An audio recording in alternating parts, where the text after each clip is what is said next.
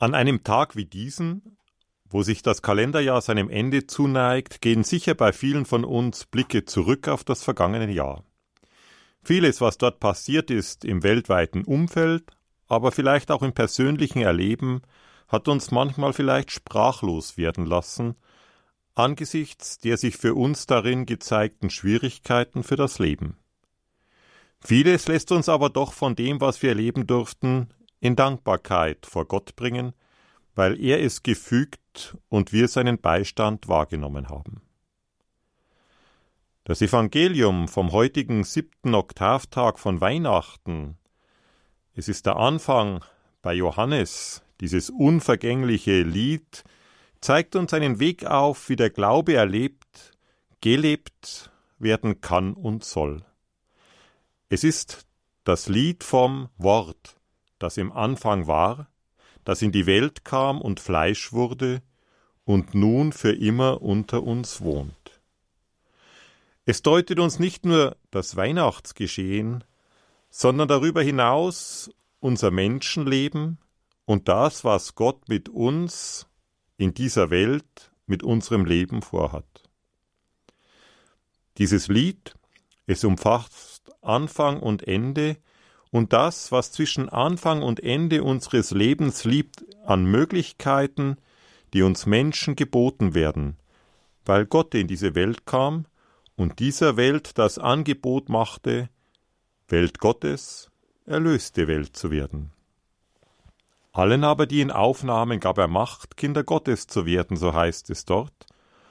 Und so ist es doch auch für diesen Silvestertag ein guter Leitfaden, um das Leben zu betrachten und uns in die Pflicht nehmen zu lassen. Ich denke, dass es dazu hilfreich sein kann, die entscheidenden Stationen dieser göttlichen Planung herauszugreifen. Im Anfang war das Wort, heißt es dort. Nicht irgendein Wort, das verhallt, sondern das schöpferische, machtvolle Wort, in dem der ewige Gott und alle seine Macht und Weisheit und Liebe ausspricht.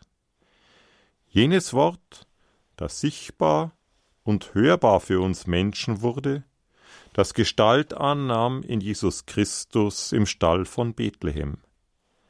Denn er ist dieses Wort, das schon am Anfang war. Das Wort, mit dem Gott uns alles sagt, was er uns sagen wollte. So ist also dieses Wort, das am Anfang war und das in der Zeit Mensch geworden ist, die Antwort Gottes auf all unser Fragen und Rufen. Es ist also nicht so, dass am Anfang der Welt das Nichts stünde oder der blinde Zufall. Schon am Anfang steht jenes Gotteswort, mit dem Gott diese Welt ins Dasein rief und diese Welt ergriff mit den Armen seiner planenden und rufenden Liebe, so wie Paulus in der Lesung staunend ausrufen kann, Gepriesen sei Gott, der Vater unseres Herrn Jesus Christus. In ihm hat er uns schon vor der Erschaffung erwählt, seine Söhne und Töchter zu werden. Denn dieses Wort, das Gott am Anfang sprach, ist das Leben der Menschen und ihr Licht, so dass schon der Psalmensänger staunend bekennt, in deinem Licht schauen wir das Licht. So, dass die Präfation des vierten Hochgebetes singt, Du hast alles erschaffen, denn du bist die Liebe und der Quell des Lebens. Du erfüllst deine Geschöpfe mit Segen und erfreust sie alle mit dem Glanz deines Lichtes. In Anbetracht des Krieges in der Ukraine und der uns in diesem Jahr erschüttert hat, weil er so nah vor der Haustür stattfindet, aber auch der anderen kriegerischen Auseinandersetzungen und des Hungers in der Welt, der vor allem in Afrika dadurch aber auch und die große Dürre befeuert wird, könnte der ein oder andere vielleicht einwenden, wenn es wahr ist, dass das wahre Licht in die Welt kam und dass dieses Licht jeden Menschen erleuchtet, Woher kommt dann die viele Finsternis in der Welt? Eine Finsternis, die uns vielleicht manchmal Angst macht, die uns das Licht nicht mehr sehen lässt. Auch darauf gibt uns das Lied vom Wort Gottes eine Antwort. Es heißt dort, das Licht leuchtet der Finsternis, aber die Finsternis hat es nicht begriffen. Er kam in sein Eigentum, aber die Seinen nahmen ihn nicht auf. Warum ist das so, könnte man fragen. Derselbe Johannes, der uns das Lied vom Wort geschrieben hat, gibt auch auf diese Frage eine Antwort. Er sagt, das Licht kam in die Welt, und die Menschen liebten die Finsternis mehr als das Licht, denn ihre Taten waren böse. Der Gott des Lichtes, er bietet Licht an, aber er zwingt es nicht auf. Und so trägt die Welt nicht nur die Spuren Gottes, der sie schuf, sondern auch die Spuren des Menschen, die Spuren der Sünde. Diesem Licht kann der Mensch in seiner Freiheit widersprechen. Er wird ein Zeichen sein, dem widersprochen wird, heißt es bei Lukas. Vor diesem Licht muss sich jeder entscheiden. Ich lege vor dich hin Segen und Fluch, und du wähle, so wie es im Buch Deuteronomium heißt. Der Mensch hat die Möglichkeit, den Segen zu wählen. Allen aber, die ihn aufnahmen, gab er Macht, Kinder Gottes zu werden. Gott weiß trotz allen Widerstandes der Menschen einen Weg der Welt, die Spuren seiner Liebe einzupflanzen. Es ist der wahrhaft göttliche Weg, den Johannes in die Worte fasst Das Wort ist Fleisch geworden und hat unter uns gewohnt. Gottes Wort ein Mensch, einer von uns, uns allen gleich außer der Sünde. In Jesus von Nazareth ist das Wort, das bei Gott war, in einer geschichtlichen Stunde an einem bestimmten Ort zu uns gekommen, um bei uns sein Zelt aufzuschlagen. Nun hat der Mensch die Macht, Kind Gottes, Bruder oder Schwester Christi zu werden. Allen, die ihn aufnahmen, gab er die Macht, Kinder Gottes zu werden.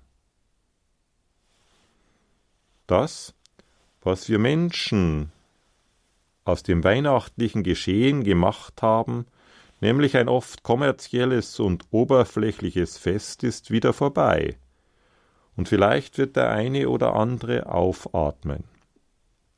Das aber, was Gott für uns an Weihnachten getan hat, das vergeht nicht.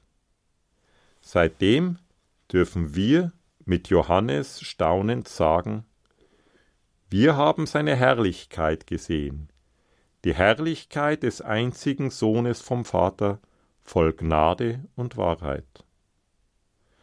Davon dürfen wir uns leiten lassen an der Schwelle dieses Kalenderjahres und so das, was vor uns liegt, gestalten. Dabei dürfen wir auf seinen Segen vertrauen und dann in das neue Jahr gehen. Und so dürfen wir jetzt um seinen Segen dazu bitten. Und so segne und behüte euch der Herr. Er lasse sein Angesicht über euch leuchten und sei euch gnädig. Er wende euch sein Antlitz zu und schenke euch seinen Frieden. Das gewähre euch der dreifaltige Gott, der Vater und der Sohn und der Heilige Geist. Amen.